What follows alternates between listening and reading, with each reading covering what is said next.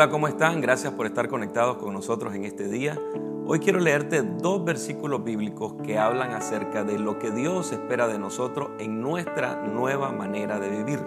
Dice Efesios 4:22, en cuanto a la pasada manera de vivir, despojaos del viejo hombre que está viciado conforme a los deseos engañosos y renovaos en el espíritu de vuestra mente. El apóstol Pablo en esta carta a los Efesios habla acerca de que nosotros debemos de dejar hábitos, costumbres, maneras de pensar y maneras de actuar que antes eran contrarios a la voluntad de Dios. Pero principalmente nos advierte que si nosotros continuamos en estas cosas, que ya no deben de ser parte de nuestra vida, corremos un riesgo. Y el riesgo es que podemos contristar al Espíritu Santo. En el versículo 30 dice, no contristen al Espíritu Santo de Dios, con el cual fuisteis sellados para el día de la redención. El Espíritu Santo es la tercera persona de la Trinidad de Dios, pero como persona Él tiene pensamientos, emociones y voluntad. La relación con el Espíritu Santo es algo que nosotros debemos de cuidar diariamente.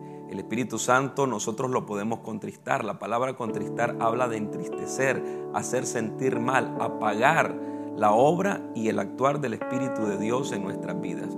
Si nosotros permanecemos en nuestra antigua manera de vivir, con conductas, con acciones, con pensamientos, con palabras que salen de nuestra boca, podemos correr el riesgo de contristar al Espíritu de Dios.